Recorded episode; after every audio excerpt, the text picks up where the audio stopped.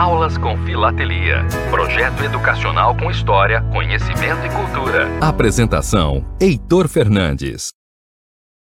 Jornalismo, debate sobre temas que você normalmente não encontra na mídia convencional, participação popular, música de qualidade e muito mais. Web Rádio Censura Livre, a voz da classe trabalhadora.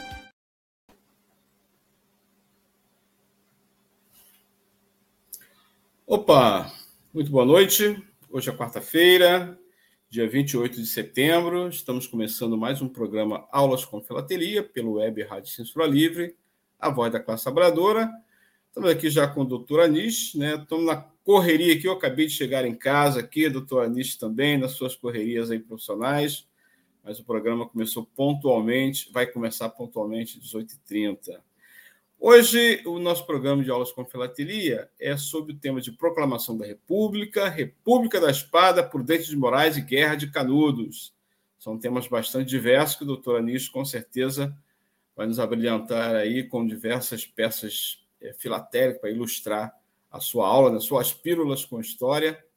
Né? E, doutor Anis, já podemos começar. Mas você, antes, você ouvinte, você internauta, pode conectar o nosso programa através da das redes sociais, né, do YouTube, do Facebook, também nossos canais da Web Rádio Censura Livre.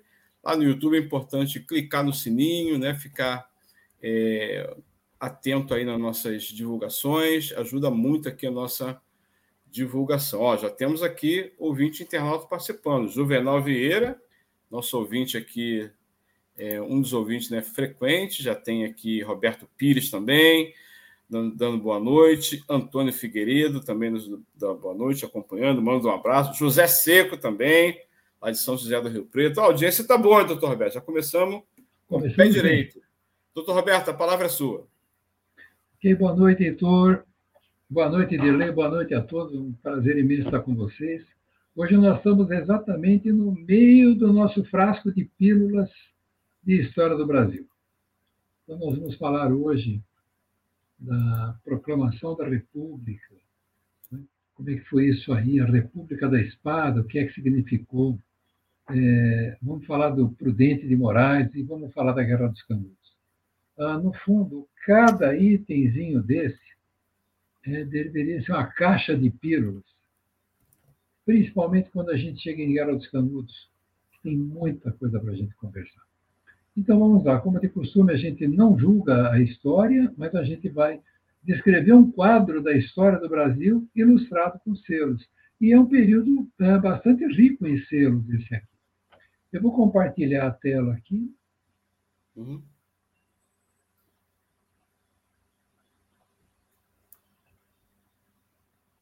Então, a imagem deve estar chegando a vocês aí. Tá? Chegando, chegou. Chegou, então vamos lá. Nós vamos falar da proclamação da República da Espada, do Prudente de Moraes e da Guerra dos Canudos. Né? Então vamos começar. Ah, por que, que a nossa República foi proclamada? É, primeiro, a elite, veja quem governava o país, mesmo no tempo do Império, era uma elite, uma elite ligada à agricultura, porque ela que pagava os impostos. Eles tinham uma, um poder muito grande. Dom Pedro II também permitia que a imprensa fosse livre como a imprensa deve ser. Então, ele também tinha muita controvérsia. Muitos jornais eles acabavam apontando o dedo para o que eles julgavam não satisfatório. Veja, os fazendeiros acabam tirando apoio do império, ou apoio ao nosso imperador Dom Pedro II, com a libertação dos escravos e sem receber indenizações. Vamos lembrar de uma coisa que nós comentamos: os escravos eram tidos como máquinas agrícolas. E quando a proclamação da, da, da libertação dos escravos foi determinada pela princesa Isabel, é, esse decreto é, não previu indenização para ninguém, e Rui Barbosa, é, muito esperto, fez uma fogueira enorme e começou a queimar todos os registros de escravos, mas não conseguiu queimar todos. Ora, a partir do momento em que ele deu um prejuízo aos fazendeiros, independente da nobreza dessa ação de acabar com a escravidão no Brasil, os fazendeiros ficaram irritados. É a mesma coisa que retirar os tratores da fazenda. Tiraram o apoio que, que, que Dom Pedro tinha. Por outro lado, nós temos uma classe de progressistas, que eles criticavam o desenvolvimento econômico baixo, o desenvolvimento político praticamente engessado no império, no regime imperialista, e o, o regime social. O desenvolvimento social era nulo. É, lembrando que, um pouco antes, os escravos foram libertos. E no dia seguinte nós tínhamos 4 milhões de desempregados, a pobreza aumentou para valer. Nós tínhamos ainda o chamado voto censitário, que era baseado na renda anual das pessoas. Ora, a maioria das pessoas sequer tinha renda. E temos ainda uh, uma ausência de um sistema de ensino universal. Por mais que Dom Pedro II se esforçasse para que o país tivesse escolas, o número era muito insuficiente. E veja, analfabetismo era mais de 50% da nossa população não sabia ler. Se nós pegarmos, por exemplo, só uh, os escravos libertos, é, na, na, na, conversa passada nós falamos em, em escravos é, na agropecuária e escravos urbanos. O escravo urbano, ele, ele sabia ler, sim, porque ele tinha que servir famílias numa nobreza onde o, o farrapo não dava certo. Então ele tinha vestimenta, apesar que ele sempre andava descalço, isso é visto nas pinturas de Debré. Mas eles tinham um, um pouco mais de conhecimento, de educação do que o escravo rural. O escravo rural era aquele que às 5 horas da manhã era desperto, tinha uma refeição, todo dia era igual de segunda a domingo, trabalhava o dia todo, tinha uma segunda refeição e era trancado dentro da senzala. Então, é, quando eles são libertados, junta-se à miséria do, do, das pessoas que já, já, já havia, mais 4 milhões de miseráveis no Brasil. E quando nós olhamos a diferença política, de regimes políticos do Brasil em relação às Américas, o Brasil ainda era um dos poucos países é, onde o Império controlava. Nós temos ainda o positivismo do Augusto Conte. Augusto Conte traz é, todo uma outra maneira de se governar. E isso acaba influenciando muito essas ideias. E mais, os militares estão descontentes com o imperador Dom Pedro II. Vamos seguindo aqui a nossa conversa. Chega dia 15 de novembro. Roberto, só você pode retornar naquela imagem do Augusto Conte, né? Augusto Conte. Esse selinho é um selinho de 1957. 57. É o único selo no Brasil com Augusto Conte, é o centenário da morte do Augusto Conte. Perfeito. Tá? Um dos pais aí da, da doutrina né, do positivismo, né? E Exatamente. também um dos principais fundadores aí da sociologia. Isso, ele simplesmente mostra que as pessoas têm o direito e a capacidade de pensar, o livre arbítrio. Agora chega a proclamação da República, 15 de novembro de 1889.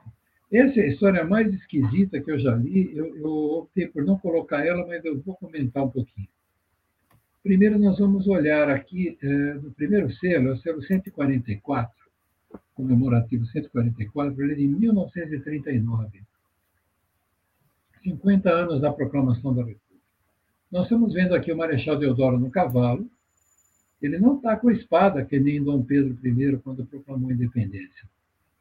E ele não está com a espada porque ele não conseguia levantar a espada. Ele estava com problema de saúde e não conseguiu levantar a espada. A segunda coisa uh, do que eu acabei estudando sobre essa proclamação, ele não estava de uniforme do exército, ele estava de pijama, tiraram ele da cama de madrugada. É, e foi uma história meio maluca que contaram para ele, a gente nem tem a certeza se o Marechal Deodoro ele queria ou não a, a República. Eles estavam descontentes com, com, o imperador, mas ainda nós, eu, por exemplo, não cheguei à conclusão. Será que o Marechal Deodoro queria proclamar a República? Chega-se para ele com uma história meio escabrosa de mudança de comando no exército, alguma coisa assim, e, e fala, olha, ou você vai lá e tira o imperador, ou todo mundo vai sofrer. E ele, de pijama, sobe lá no, no cavalo dele e levanta o chapéu e fala, bom, olha, Pedro, cai fora, né? Vamos dizer assim, bem resumidamente. Demorou, né? Demorou, né? Esse serim é, é de que ano, doutor Roberto? Isso aqui é 1939. Ele comemora os 50 anos 39. da proclamação da República. E aqui embaixo nós temos uma série de selos dos heróis nacionais é, de 2008. Então, está aqui o, o Marechal Deodoro da Fonseca, todo galardeado com as medalhas de mérito e daí para diante. E eu coloquei aqui a manchete do Jornal Diário Popular, Viva a República, né? É, caçado aqui na internet também. Então, a República foi dessa maneira, ela não teve, da mesma maneira com que a nossa independência, não teve derramamento de sangue, não teve nada disso. Dom Pedro não foi, é, e a família de Dom Pedro não foram castigados, que nem os czares da Rússia em 1914, 15, 16, né? Ninguém foi morto. Eles foram deportados ou convidados a voltarem a Portugal. Aqui a gente tem um bloco do centenário da, da Proclamação da República. Esse já é de 1989, é uma pintura do autor anônimo com a partida da família real no Brasil. Tá? Esse é um quadro da Fundação Maria Luísa e Oscar Americana. Ele não está numa definição muito boa, mas eu vou achar uma imagem melhor dele, eu vou escanear o meu bloco mesmo. É uma pintura mostrando a partida da família real. Conta-se que o Dom Pedro II pediu um saquinho de terra do Brasil. E as lendas dizem que ele dormia com esse saquinho de terra embaixo da, da, do travesseiro dele, né? que ele foi enterrado com esse saquinho de terra do Brasil. Aqui começa, então, a nossa república. É, nós estamos aqui, a nossa primeira república, a nossa república, né? ela é chamada de República da Espada porque os dois primeiros presidentes eram militares linhaduras. Então, o Marechal Floriano Peixoto é o segundo e o Deodoro da Fonseca o primeiro, e esse regime militar da presidência fica até 1894, quando o Prudente de Moraes torna-se o primeiro presidente, o primeiro civil a se tornar presidente da República. Teodoro governou por dois anos, de 1889 a 1891. Ele promulgou a primeira Constituição do Brasil, que é de 1891, e foi revisada pelo querido Rui Barbosa, aquele mesmo que queimou a papelada dos escravos. É, a partir dessa promulgação, dessa Constituição de 1891, foram realizadas as eleições indiretas. Veja, então a primeira eleição indireta do Brasil foi em 1891. E ela confirma o Marechal Deodoro como presidente. Uhum. E, e, o Deodoro era, era bastante autoritário, ele se preocupou muito em reforçar o poder que ele tinha e acaba fechando o Congresso em 3 de novembro de 1891, logo após a, a promulgação da Constituição. Tem uma outra história também sobre o fechamento do Congresso. Consta que o Porto de Santos, Santos não, perdão, Porto de Salvador, ele tinha que ser reformado.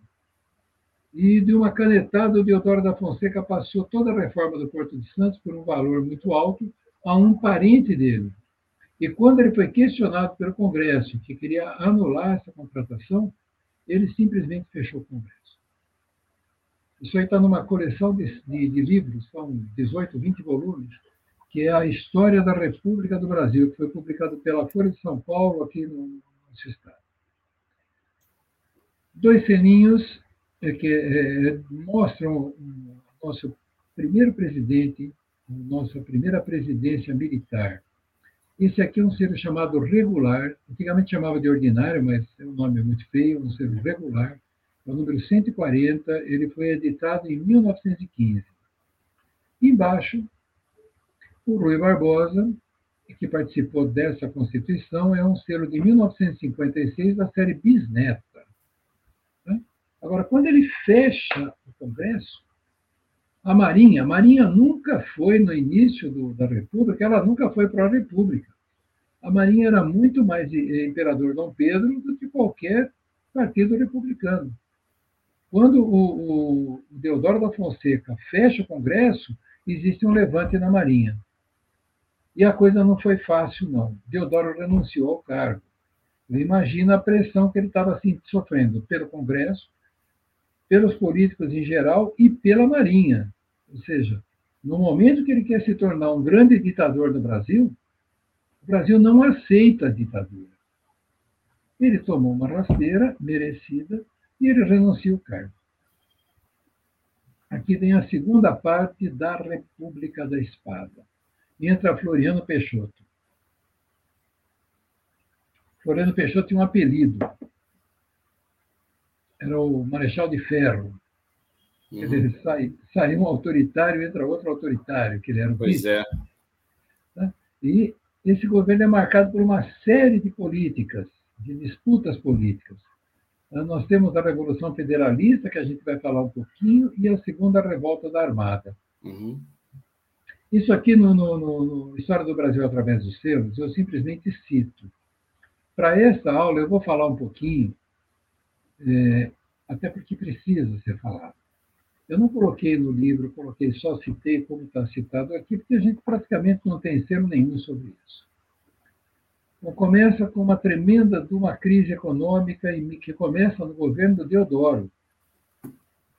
Isso cai no vestibular, criançada, o encilhamento. Tá? É uma política que o ministro da Fazenda, que era Rui Barbosa, colocou em prática para conseguir dinheiro. Veja, o país estava pobre. É, ele permite que bancos privados, por exemplo, o Banco do Café, que eu vou mostrar aqui, é, emita papel moeda. Então, o papel moeda deixa de ser um atributo do, do governo em si, e ele permite que os bancos emitam papel moeda. Conclusão: um desastre econômico. A especulação financeira se tornou gigante. As empresas, o Brasil estava vivendo um início de uma revolução industrial é muito lenta, muito tímida, diferente da, da Revolução Industrial que houve na Inglaterra, ou nos Estados Unidos. A nossa ainda era lenta, o país era essencialmente agrícola. Sim. O custo de vida sobe, quando você emite papel moeda sem um lastro financeiro, um lastro ouro, que a gente fala hoje, a moeda vai se desvalorizando. E só vai arrumar isso aí em 1897 começa a diminuir com as ações do governo Prudente de Moraes, ou seja, o primeiro presidente civil que nós tivemos. Então, veja, falta dinheiro? Vamos emitir dinheiro. Foi lá o mimeógrafo para funcionar e vai emitindo dinheiro. Falei mimeógrafo, acho que a maioria não sabe o que é um mimeógrafo. Nunca é. o mimeógrafo era um aparelhinho que se usava nas escolas antigamente a gente ou escrevia ou datilografava numa matriz, era um papel duplo, onde uma parte dele era tintado, a outra parte era branca. Então você escrevia Isso. na folha branca, descolava o tintado, punha a folha branca num cilindro, rodava o cilindro, que nem uma máquina de, de fazer macarrão, punha o papel sulfite por baixo. E álcool... muita prova com a folha molhadinha de álcool ainda, doutor. Isso, punha o álcool lá no depósito, ele ia molhando a matriz e imprimindo a prova. Uma brincadeira que eu fiz, vamos fazer dinheiro com o mimeógrafo. Isso aqui é uma cédula, são cédulas do Banco do Café. Uma cédula de 100 mil réis e 500 mil réis. Olha o verso dela. O verso dela são bônus. Ou seja, era quase que como um investimento você comprar esse tipo de nota e depois resgatar muito mais. Isso foi extremamente inflacionário. A gente vê hoje a taxa de juros aumenta a taxa de juros, aumenta a inflação. Ah, não, a taxa de juros aumentou porque a inflação aumentou. Não. É, é uma bola de neve onde um alimenta o outro. E um país sem experiência na economia, que nenhuma experiência vai permitir que se emitam notas a partir de bancos particulares. Doutor Roberto, só um comentário. Aqui você corretamente utiliza também uma peça que é da numismática, né? Uma, uma ciência também irmã da, fil, da filatelia, né? Exato. Apenas para ilustrar, a gente mostra algumas coisinhas diferentes. Viu? Eu comprei uma nota dessas aí de 100 mil réis, ah. num leilãozinho, se eu não me engano, lá em Curitiba, faz uns 10 mil anos. Eu achei bonita, comprei, está comigo Muito até bonito. hoje. Muito bonito. Chegamos em Prudente de Moraes. É, Prudente José de Moraes Barros, advogado, foi presidente do Estado de São Paulo. Veja, nessa época não era governador, era presidente do Estado. Foi senador, foi presidente da Assembleia Constituinte de 1891 e se torna o primeiro civil a assumir o cargo de presidente da República. Governou o país de 1894 a 1898. Veja que ele já tem uma experiência política muito maior do que qualquer militar. É uma experiência política, obviamente, menor que a do imperador Dom II, mas ele já está olhando, ele já é o primeiro visionário. A primeira coisa que ele fala, eu preciso resolver o problema do encilhamento. E começou a resolver tudo isso. Mas vivíamos uma época muito conturbada, politicamente muito conturbada. É, todos os partidos queriam o poder, as pessoas queriam o poder. Né? Então, nós temos aí uma série de problemas político-partidários. É, uh, aqueles que gostavam de Floriano Peixoto, que apoiavam os florianistas, tá? pela continuação do Rio Grande do Sul na revolta federalista. Veja que a gente acabou de falar aqui atrás da revolta federalista.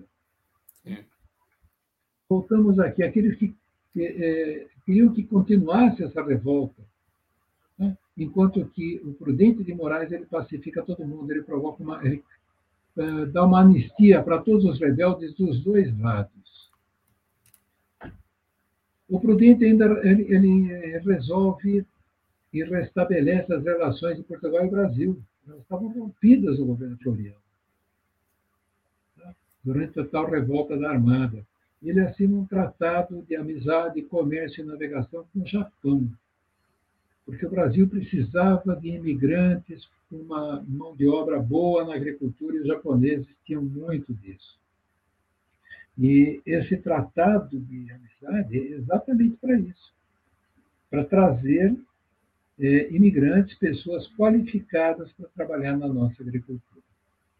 Aqui eu tenho dois selinhos do Prudente de Moraes. Aqui esse, esse primeiro selo é o Sim. ordinário 142, ele é de 1941, da mesma série Próceres do Brasil. Embaixo eu tenho. Ah, desculpa, esse de cima é de mil, eh, não tem uma data volta, nós não temos uma data oficial no catálogo RHM. Essa série dos Próceres da República ela foi circulada entre 1904 e 1918. Não tem para esse selo em especial, nós não temos uma data oficial de lançamento no catálogo. O de baixo, sim, de baixo é o centenário de nascimento, que é de 1941. Sim. E a impressão que a gente tem olhando o rosto, né, parece que eles usaram a mesma matriz para fazer os dois selos, exatamente igual. Vamos falar um pouquinho dessa Revolução Federalista. Ela não consta nesse sentido, né? Aqui é o resumo do resumo do resumo dessa Revolução. Isso é uma guerra civil que durou dois anos. Elas não começam contra o governo militar nem contra a República. Mas ela começa contra o, o, o presidente chamado Júlio de Castilhos, que era o presidente do estado do Rio Grande do Sul. O Júlio de Castilhos ele queria descentralizar o governo da República. Então, essa era a intenção dele, tornar o Brasil uma república federativa. Essa guerra ela teve o apoio do Rio Grande do Sul, Santa Catarina e Paraná e chegaria a São Paulo. Júlio de Castilho vence. Os opositores eles queriam ah, uma república altamente centralizadora, ou seja, uma ditadura. E o Júlio de Castilho era o contrário, ele queria descentralizar. Uh, Júlio de Castilhos vence essa briga toda, ele teve, eh, eh, quem for estudar, eu recomendo dar uma estudada geral nisso. É praticamente um livro inteiro falando sobre a Revolução Federalista, aqui nós temos um extremo resumo. Tá? Uh, nós tínhamos dois lados, os maragatos, que eram contra a, eram contra essa descentralização do Brasil, e os castilhistas, que eram aqueles que apoiavam Júlio de Castilhos. Agora, essa luta ela teve é, nuances extremamente agressivos. Por exemplo, vamos falar em degola de soldados de ambos os lados. E não era só soldado, muitas vezes a população civil acabava apanhando junto. Não era simplesmente uma degola. Eram atitudes extremamente grosseiras, maldade pela maldade. Então, muitas vezes, eles humilhavam os soldados ou o cidadão que ia ser morto. Eles amarravam ah, os braços e as pernas. Muitas vezes, eles castravam o indivíduo antes de matar. E a degola era chamada de orelha a orelha. Isso acontecia de um lado e do outro. E não foram poucas pessoas mortas dessa maneira. Enquanto que lá, no tempo do Brasil colônia, o crime de lesa majestade era condenação à morte, em seguida escartejamento, salgavam a cabeça, aquela coisa toda, espalhava os pedaços. Aqui era uma carnificina. E isso é lamentável que isso tenha acontecido. Então, se a proclamação da República ela não teve é, morte nenhuma, nessa Revolução Federalista nós encontramos o pior tipo de morte, que é a morte com tortura e humilhação é, finalmente acaba essa Revolução Federalista com anistia para todo mundo. Se fosse prender e julgar todo mundo, ia ter cadeia para isso. É, isso é chamado crime de guerra, uma coisa inaceitável, nunca vai ser, nunca vai ser aceitável nada disso. A revolta da Armada. A Armada, como eu falei, era muito mais monarquista do que, do que republicana. Ela pode ser dividida em duas partes. É, obviamente, primeira e segunda. A primeira conseguiu o que queria, que era forçar a reabertura do Congresso, e isso aconteceu quando Deodoro da Fonseca pediu a conta. Eles queriam o final do estado de sítio, acabou. E eles também queriam que os salários do Exército e Marinha fossem iguais. Isso eu não consegui localizar ainda. E a segunda parte da revolta da Armada, a Armada, né, a, Marinha brasileira ela apoia a, a, a Revolução Federalista contra a repressão. Por que repressão? A repressão que o governo fazia essa guerra. Sim. O governo não podia deixar que isso simplesmente continuasse acontecendo, porque já tinha tomado três estados da federação. E, e, graças a todas essas lutas, o país é desse tamanho. Senão não existiria um Brasil continental, mas uma série de republiquetas latino-americanas todas falando a mesma língua, todas brigando entre si até hoje. E, então, Saldanha da Gama era um dos líderes, teve, tem um selo Saldanha da Gama. É o primeiro selo em forma de losango do Brasil. É. E o Custódio de Melo, que era, era outro comandante, acaba saindo do país.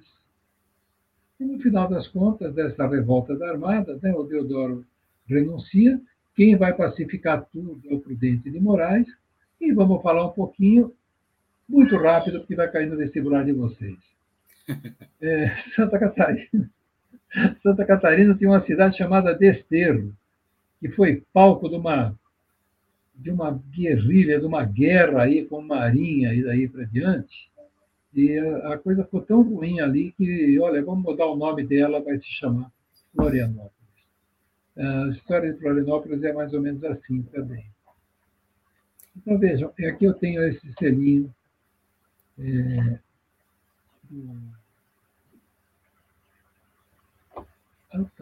Saldanha da Gama, tá?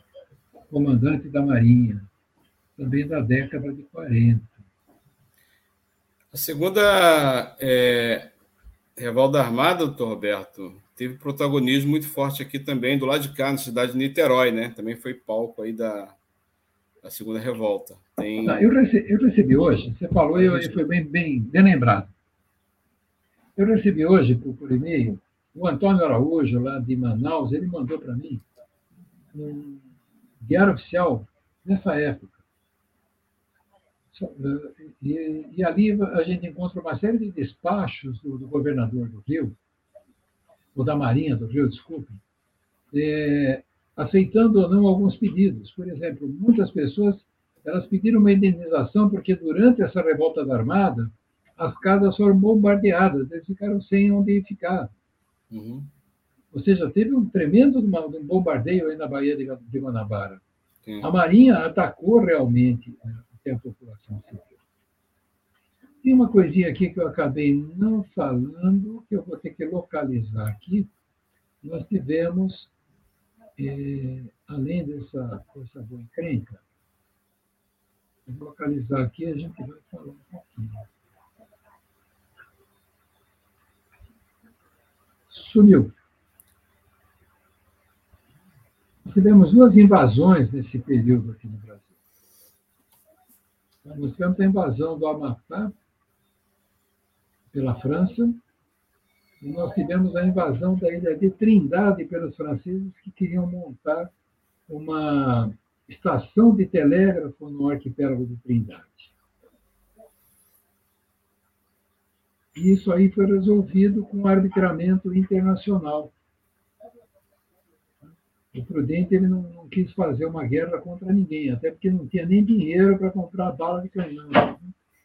Então ele acaba pedindo um arbitramento internacional e o Brasil ganhou. As duas arbitragens saíram é, para nós, o Brasil. Né? Então, essa foi uma outra encrenca que nós tivemos aqui é, no governo Prudente de Moraes. Aqui está tá marcado aqui. Prudente de Moraes não estava para trás deles, estava aqui adiante. Julho de 1895, os ingleses, desculpa, ingleses tomaram ele de Trindade para montar a estação telegráfica. A França, a partir da Guiana Francesa, invadiu o Amapá, inclusive incendiando alguns povoados próximos da fronteira. E o Prudente não entrou na guerra, ele não tinha nem dinheiro para entrar na guerra, tinha acabado de se libertar da crise do encilhamento e ele fez um, pediu o arbitramento de Portugal para acertar a Ilha de Trindade e da Suíça para Amapá, todas é, favoráveis ao Brasil, resolvendo o problema.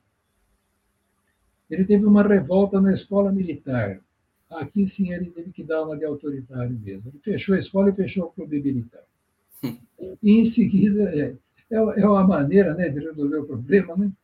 Eu acho é. que sempre a melhor maneira ele tinha resolvido aqui em cima, que era com a, a, a França e a Inglaterra. Ele resolveu na base do arbitramento. Ninguém teve, ninguém teve discussão. Mas aqui dentro da nossa casa, ele fechou a escola e fechou o clube militar. Ele tirou a força dos militares com isso aí.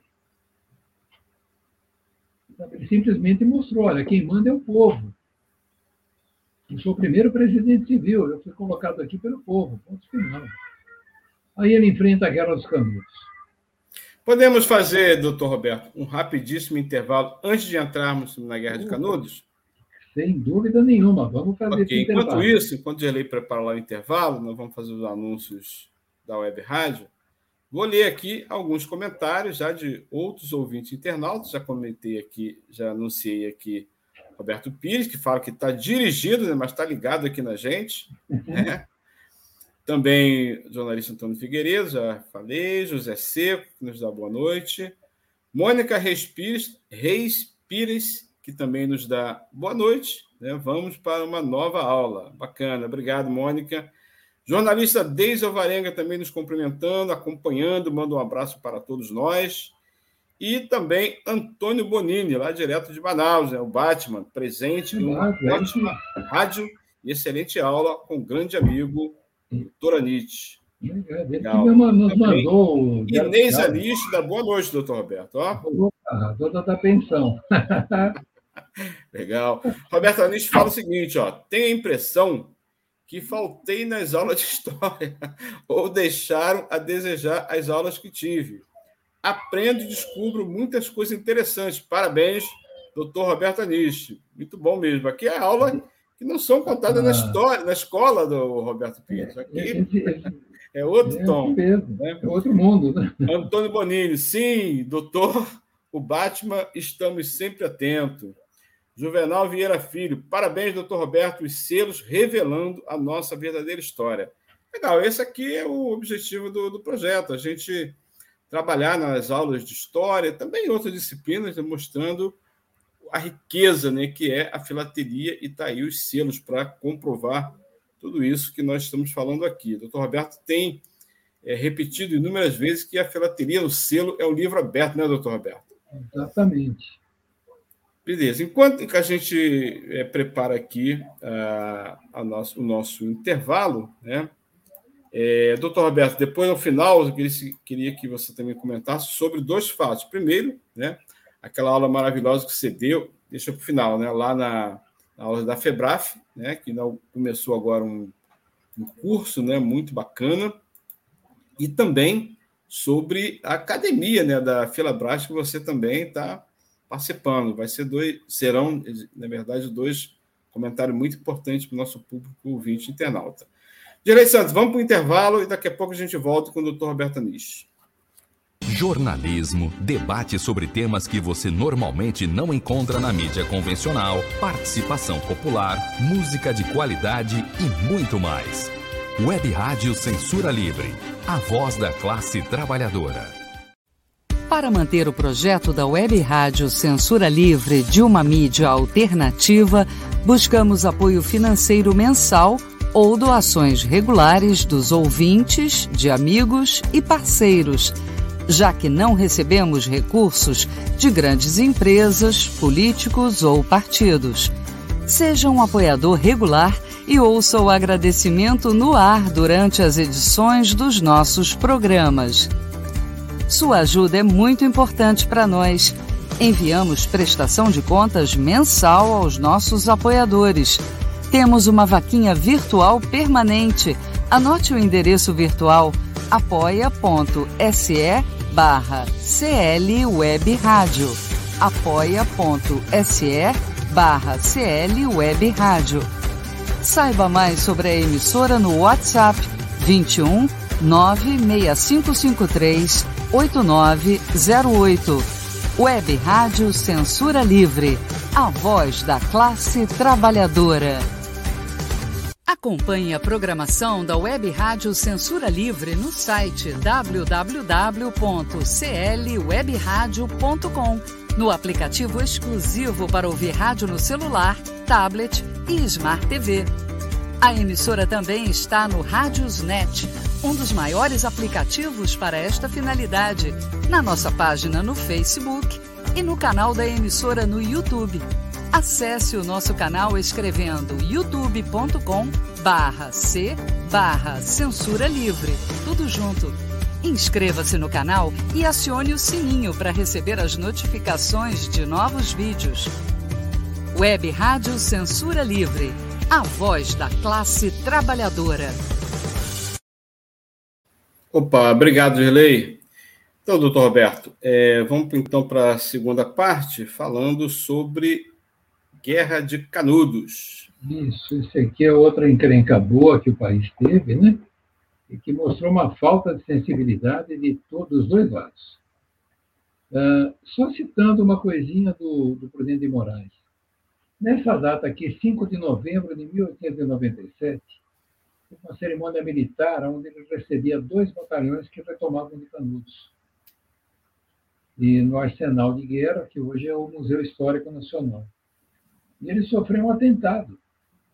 Mas não um atentado relacionado a Canudos. Aquelas briguinhas de poder que ainda existiam. Só que o, ministro, o Marechal Bittencourt, que era o ministro da guerra, faleceu.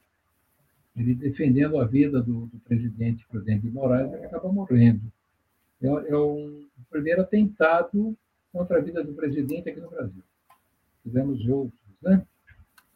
Agora chegamos na Guerra de Canudos. Primeiro, Guerra de Canudos, para a gente entender, para valer, o melhor livro que existe é o livro do Euclides da Cunha, Os Sertões.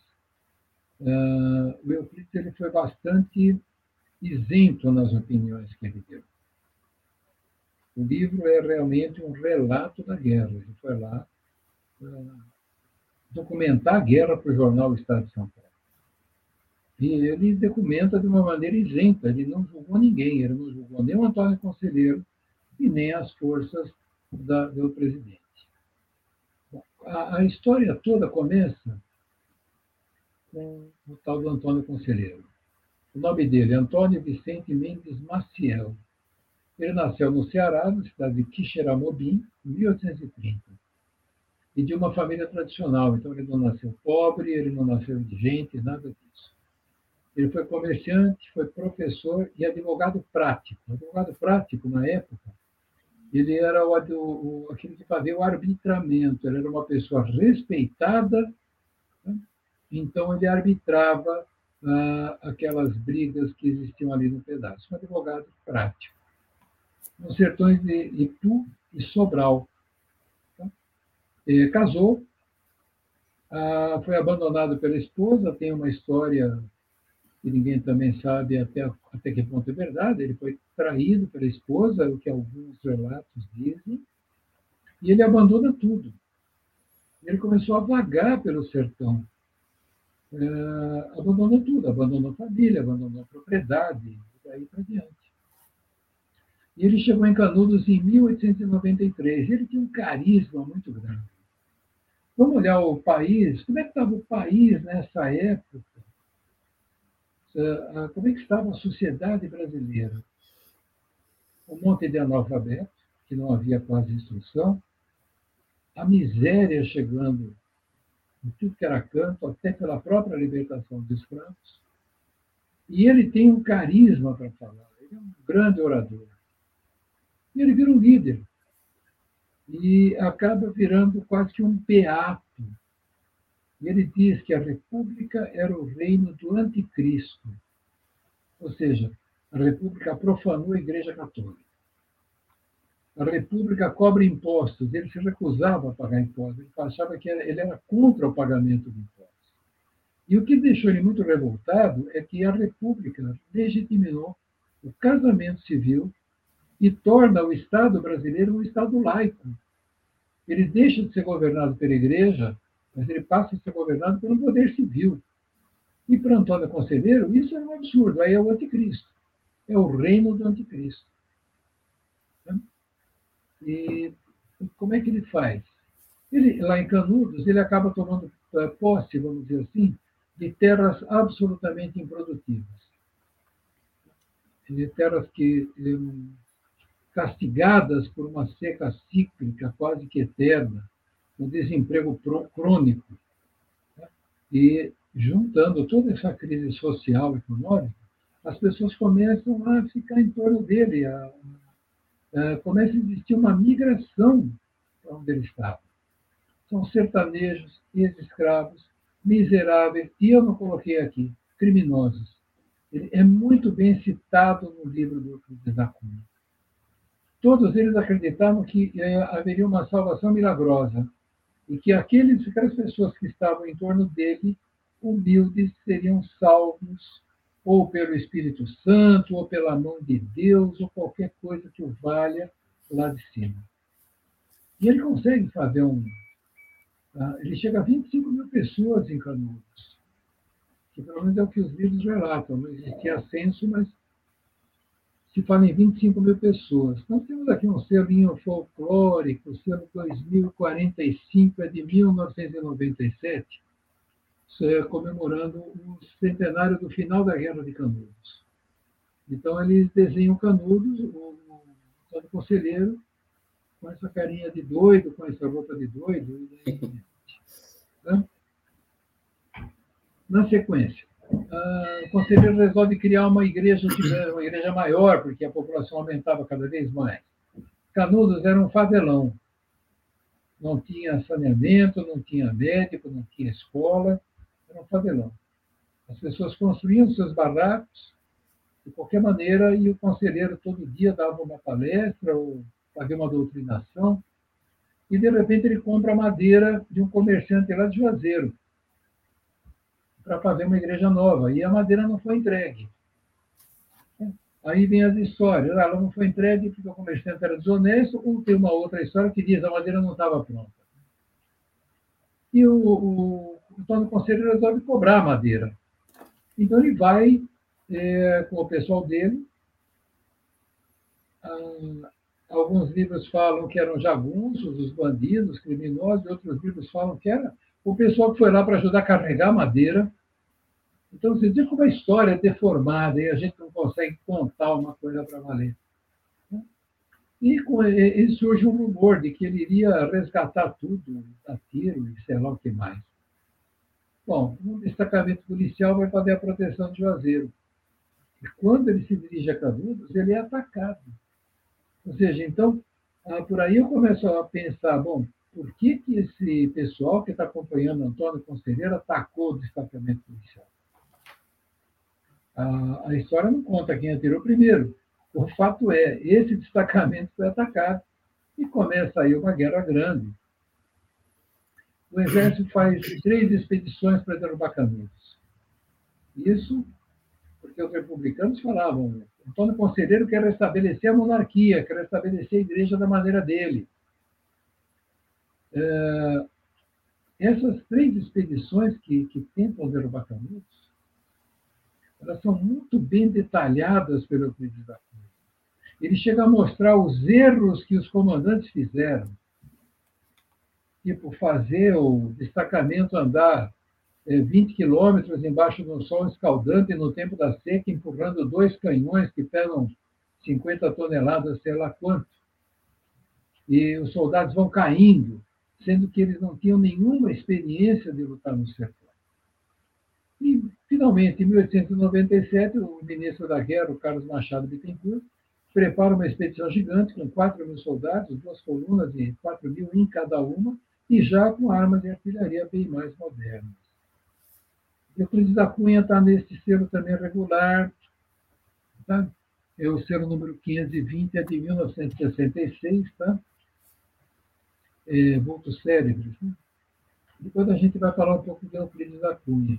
Mas vejam, ficou um ano ou um pouco mais essa guerra, é, de, de, um ataque, cada um ataca de um lado e todo mundo vai perdendo. E o Arraial consegue resistir até 5 de outubro de 1897, quando os últimos quatro defensores do, do Arraial morreram. Antônio Conselheiro morreu de diarreia, um pouco antes. Ele já não aparecia, porque Antônio Conselheiro estava se libertando também dos alimentos. Tá? Ele chegou num ponto da doidice dele, de beatice dele, que talvez não fosse tão importante ele se alimentar. Então ele já estava assim, numa época de seca, desidratado, emagrecido e alguma coisa lá fez mal para ele e ele morre de desinteria. E nessa ocasião, então, Canudos é inteira tomada. Existem umas histórias que a gente não sabe até que ponto elas são verdadeiras, mas alguma coisa de verdade tem. Uh, centenas de prisioneiros foram degolados. No livro Sertões, inclusive as mulheres que se entregaram para o exército sob a promessa de que não seriam mortas, elas foram degoladas. É, um dos comandantes do exército foi, foi capturado pelo pessoal do, do Arraial e ele também acabou sendo empalado e colocado no meio da estrada para se mostrar o que eles estavam fazendo. Mas veja, foram cerca de 25 mil pessoas que morreram. O Pires da Cunha detalha bastante sobre essa carnificina também. Tá? E, o, tem histórias que falam que até os cachorros eles foram mortos. Mas, infelizmente, a gente falou aqui de algumas revoltas, né? a Revolução Federalista e agora o Canoas, onde é, o absurdo da morte se faz de maneira cruel. É, antes de eu continuar, eu vou falar um pouquinho desse moço aqui do Euclides da Cunha. Euclides da Cunha era um abolicionista. Apesar de não se encontrar muita coisa sobre ele, é, eu encontrei uma poesia dele que eu comentei na, na conversa nossa, em que ele descreve um escravo chicoteando um escravo jovem, e o escravo jovem era o filho dele. Agora, um tremendo escritor, um tremendo jornalista, de uma capacidade imensa. Euclides da Cunha morreu assassinado pelo amante da esposa, que era um soldado e era tido como o melhor atirador do Rio de Janeiro. E quando a gente fala, mas por que aconteceu isso? O da Cunha casou, casou com uma jovem, é, ele tratava essa jovem na pancadaria. Um dia ele chega, depois de muitos dias fora de casa, trazendo um amigo para jantar, e ela toda feliz que ele tinha chegado em casa, ela, é, ela, foi, ela foi apaixonada por ele, ela deu um beijo no rosto dele. Ele deu-lhe um bofetão, ela caiu no chão e ele chutou a mulher ainda e disse: Não se comporte como uma vagabunda. Ele usou um outro termo. Ele engravida a mulher. E a mulher tem um menino. Ele põe o menino num outro quarto, tranca e põe a chave no bolso. E deixa a mulher num quarto e o nenenzinho do outro e avisa os serviçais dele. Não se atrevam a alimentar essa criança. O menino morreu desidratado e com fome. Isso a história não quer contar. Isso a gente encontra, inclusive é, é, no YouTube, nós vamos encontrar uma entrevista da neta do, da, da, do, do da Cunha, a que viveu com a mãe até a mãe morrer de velha. E ela conta essa história. Então, ah, no Espiritismo, a gente fala que conhecimento não é igual sabedoria.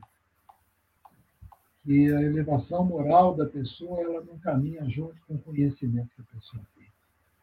É, eu, quando vi essa entrevista, realmente me chocou isso aí. Eu li os sertões, eu passei a admirar o trabalho do Cris Lacunha. E, de repente, eu encontro um homem que mata um filho porque ele estava brigando com a mulher e mata da pior maneira possível, mata de inanição, de fome. Então, veja, os nossos heróis, os heróis brasileiros, eles têm histórias macabras por trás deles. A caneta mata mais do que o fuzil. Então é isso. Da mesma maneira que falamos de Canudos, que era uma miscelânea, uma população de pessoas miseráveis, pessoas de todos os tipos, de todos os gêneros, não só aquele que tinha a fé de que seria salvo por Jesus Cristo, chegando aqui no Brasil, mas também por aquele que não queria trabalhar, aquele que queria roubar, aquele que queria extorquir. Então, nós temos de tudo. Então, Canudos, hoje as pessoas endeusam Antônio Conselheiro, mas ele podia ter evitado toda essa carnificina. A humildade de se render, de falar, olha, eu não estou aqui disputando monarquia, nada. Se ele talvez tivesse conversado um pouquinho mais, e ele se recusava a conversar, todos os comandantes tentaram negociar, conversar com ele, nenhum conseguiu falar com ele. E hoje se fala, olha, o Brasil matou, o exército matou Canudos. Espera um pouquinho, isso virou uma guerra. O absurdo foi degolar, matar 25 mil pessoas. Mas antes desse absurdo, nós temos o absurdo e o Antônio Conselheiro, que simplesmente não tomou conhecimento do que podia estar acontecendo.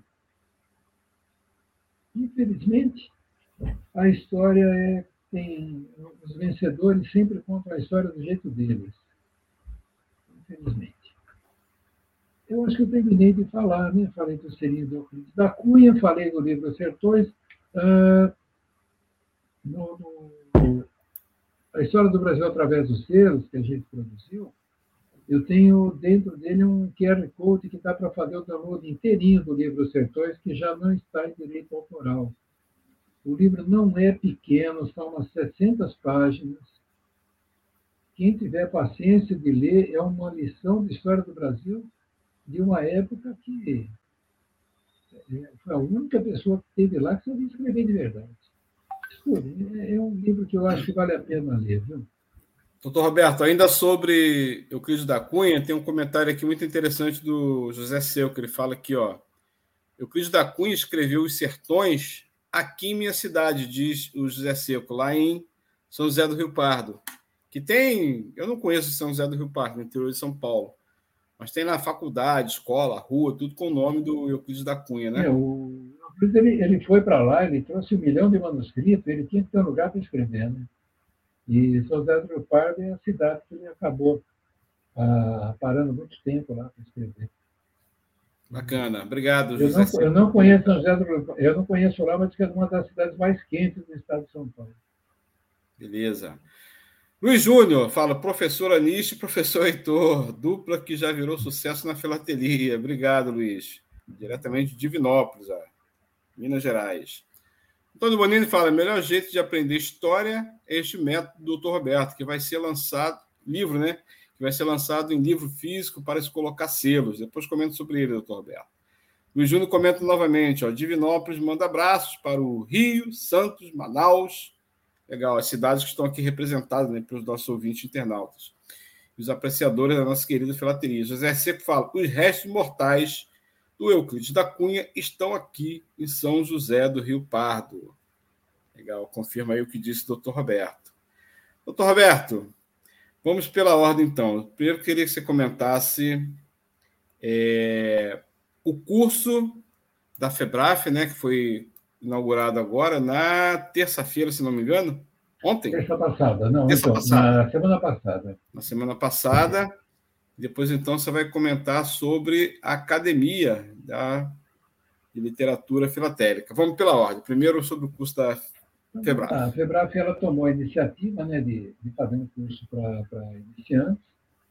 É, no fundo, é um curso um pouco mais, um pouco mais forte do que para iniciantes eu tive a honra de fazer a primeira aula, que é a história dos Correios, não do Correio Brasileiro, mas a história do Correio, no mundo, até os métodos modernos de comunicação.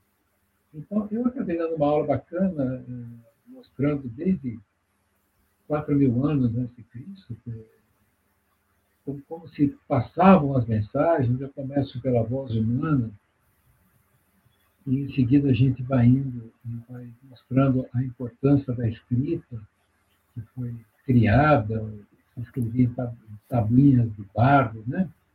E a gente vai levando dessa maneira até que chegamos à história dos Correios, e a partir daí do telégrafo, do telefone, do e-mail, do WhatsApp, a gente vai contando toda essa história. E a segunda parte da aula foi a história dos Correios na Inglaterra, as mudanças que Roland Hill produziu no Correio da Inglaterra. E eu mostrei uma coisa bastante interessante, que quando ele cria o selo, ele desmontou uma estrutura secular chamada Gabinete Negro, onde uh, funcionários dos governos dos vários países, eles liam as cartas. Seja, havia uma censura naquela época. E na Inglaterra isso acabou, e à medida que os países iam aderindo ao selo, barateava o custo da mensagem, acabou com o serviço clandestino e acabou com essa história de que eu vou ficar lendo carta dos outros e mandar prender. Um monte de gente acabou sendo presa e morta porque escrevia. O curso da FEBRAP é um curso bem interessante. Ontem nós tivemos a aula do Fernando Moreira falando sobre é, os tipos de papéis, como é que se pode saber se o, papel, se selo é falso ou não pelo tipo. Mostrou ensaios de que ele, ele produziu lá na Universidade de São Paulo, é, em cima de microscopia óptica, e daí para diante, um negócio muito científico, muito bacana. Ele tem um estudo publicado sobre isso. E a, a gente acredita que esse curso vai ser bom. Está tendo uma, uma presença aí de 50, 55 pessoas nessas duas primeiras aulas. É, eu participei da primeira aula que você apresentou. Ontem eu não tive condições de participar, toda terça-feira, né? Foi muito, muito, muito interessante. Isso realmente está acordando um pouquinho mais da filatelia. Eu acho Ó, que nos... toda a iniciativa é válida. Perfeito. Colocamos aqui o anúncio para saber mais sobre o curso da, da FEBRAF de filatelia para iniciantes. Acesse a página www.febraf.com.br. É muito fácil acessar aí né, para saber mais sobre o curso. Né? Um curso para. Como bem falou José Roberto. José, José Seco confirma, o curso está magnífico, de fato muito bom. E Antônio Bonini, Batman, também está lá, né? Está participando também do curso. Né? Não tem só iniciante, né? Tem filaterista de longa data, mas é sempre bom a gente estar tá aí é, revivando é... os, Filatelia é que nem medicina, viu? E nunca se esgota né, o conhecimento filatélico, né, doutor Roberto? Então, filatelia é que nem medicina. Quando a gente acha que sabe, a gente descobre que não sabe nada. Então tem que é. estudar. tá certo. Doutor Roberto, é sobre. Olha o Batman aí, ó. Tá, tá aqui, estamos anunciando, ele está caracterizado como Batman. Ele é fascinado pelo Batman, Antônio Bonini. Doutor Roberto, sobre a, a Academia é, de Literatura Filatélica da Filabras. Olha, foi uma. Uma Aliás, você muito... participe também, o Luiz, né? O Luiz Júnior também acabou de mostrar lá o diploma dele, que foi. o, Roberto, o, Roberto Pires, o Roberto Pires também. Também, também. É, Parabéns. É, a, foi um, um, espaço criado muito interessante, a Academia de Filatelia, porque ela não foi montada para que cada um mostrasse a sua coleção, o seu ser mais raro, o seu ser mais bonito. São pessoas que produzem literatura filatélica, que pode ser literatura para o iniciante, literatura para o colecionador médio e para o avançado. Ou seja, é produção de literatura, é mostrar o alcance que o selo tem. E, e, isso aí realmente vai dar, vai dar muitos frutos, com certeza vai o time de acadêmicos é um time que, olha, é muito bom, pessoal muito bom. Vai dar resultado. É uma iniciativa muito bacana da, da Filabras, do Paulo Manias. Né, do... Tem um timaço aí de é, acadêmico.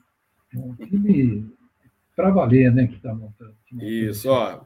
Vou mostrar aqui como é que conhece a Filabras. Para conhecer a Filabras, Associação dos Filatelistas Brasileiros, acesse a página https né, barra barra filabras.org. É muito fácil também conhecer. Tá? Roberto Pires corrige aqui o que eu anunciei. Academia Brasileira de Filatelia.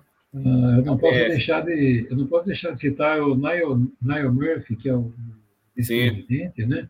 O Niall, ele é um, um mago, o mestre da informática. Junto com o Paulo Ananis, né? São grandes... Isso. Eles montaram a plataforma de, de exposições. Uh, essa academia tem gente muito, muito pesada, gente que já tem livro editado de filatelia e daí por diante. Então, é, realmente foi muito legal essa iniciativa. Beleza. Doutor Roberto, próxima quarta... Próxima não. Próxima aula próxima quarta-feira não, próxima aula, nós vamos readequar o horário. Né? Eu estou num novo horário de trabalho que me permite, não me permite é, iniciar aqui toda, todas as quartas-feiras, não mais às 18h30, vai ficar muito apertado para mim. Talvez nós façamos às 19 19h30. Já fiz aqui um, uma conversa com o doutor Roberto e depois nós vamos anunciar, então, o novo horário. Né? É... O Roberto ainda fala que vai ter palestras, bate-papo filatélico na Filabras, a primavera Filabras. Legal, legal. Pedro, depois você tem que voltar aqui no programa. Nós vamos acabar, depois dessa etapa aqui de aulas com filateria com história, nós vamos voltar a convidar outros filateristas. Né? Deixa eu só fazer é, um comentário. Claro, fica à vontade. É. Você falou, teve um colega aí que falou de montar a coleção em cima da história do Brasil. É, a história do Brasil através dos selos ela está completa já no site. Pode fazer o download direto lá, imprimir folhas de papel A4. Os selos e blocos estão todos na medida certinha do selo para colocar o selo em cima. Uh, nós estamos negociando com uma editora para sair o livro, é, para ler o livro de cabeceira, vamos falar, porque já vai ser num tamanho menor do que o A4, não para colaceiro, mas para leitura. Nós estamos negociando com uma editora para tentar conseguir fazer ainda esse ano esse livro. Eu espero conseguir. Né? E, e, é isso, a gente tá, tem conseguido fazer alguma coisa boa nesses termos. Legal, legal. O Roberto Pires agradece que pelas orientações que eu dei para ele aqui nos bastidores sobre como operar aí nos aplicativos né, de, de aulas, palestras, né, conferências. Dei umas dicas aí para ele. Por nada, Roberto Pires, disponha. Estamos sempre aqui às horas. Eu queria terminar fazendo é, primeiro um pedido. Primeiro, três pedidos. Primeiro pedido ao doutor Roberto.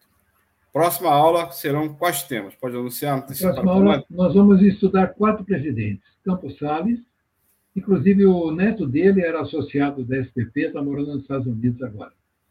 É, Rodrigues Alves, Afonso Pena e Nilo Peçanha. Nós vamos falar de quatro presidentes que é a sequência da nossa república, o país já está entrando numa fase mais em paz. Já está ficando um pouco, desculpa, um pouco mais calmo. Qual é o próximo, Heitor? Assim, beleza. O próximo é o seguinte: eu queria pedir a todos os ouvintes, todos os internautas que ainda não acionaram o sininho lá no canal do YouTube da Web Rádio, que o faça. Que além de receber notificações sobre o nosso programa Aulas com Filatelia, também vai ser notificado sobre toda, no, toda a nossa programação da Web Rádio Assessora Livre. É só se inscrever lá no canal e acionar o sininho. Isso é muito importante para manter o nosso canal ativo na nossa audiência, que nós temos uma vasta programação sobre cultura, noticiário, economia, cinema, acessibilidade, tem uma série de temas, ou entre outros que eu posso ter me esquecido aqui, sobre esporte, né? É, doutor Roberto é corintiano, doutor Roberto? a gente se diverte com isso. Nós vamos falar também, falamos também sobre futebol, né? É bacana conhecer toda a programação. Olha, você falou em Corinthians, pra... curtir, compartilhar e se inscrever em nossos canais. Para quem estiver em São Paulo, eh, de quarta-feira, na hora do almoço, lá no estádio do Corinthians, no, no restaurante do estado, tem uma feijoada magnífica. Oh, que beleza, hein? Esse frio, a feijoada cai bem, né, Tony? É, mas é, é ótimo, viu? Tá. Terceiro pedido, olha, nosso web rádio é um projeto, nós já falamos aí nos nossos comentários, nosso anúncio no intervalo, e nós sobrevivemos de contribuições. Quem puder, né, para manter a nossa web rádio, tem uma mensagem aqui embaixo, ó, ajude a manter o web rádio Censura Livre no ar. Recebemos contribuições espontâneas, né? Banco, Banco Bradesco, tem agência, o CNPJ, né? Você pode anotar aí o nosso, nosso Pix também, né? Que é o o nosso CNPJ 32 954 966 mil invertido 81. Essa é a forma que a Web Rádio funciona. Aqui é, nós não recebemos contribuições de empresa, de político, de partido.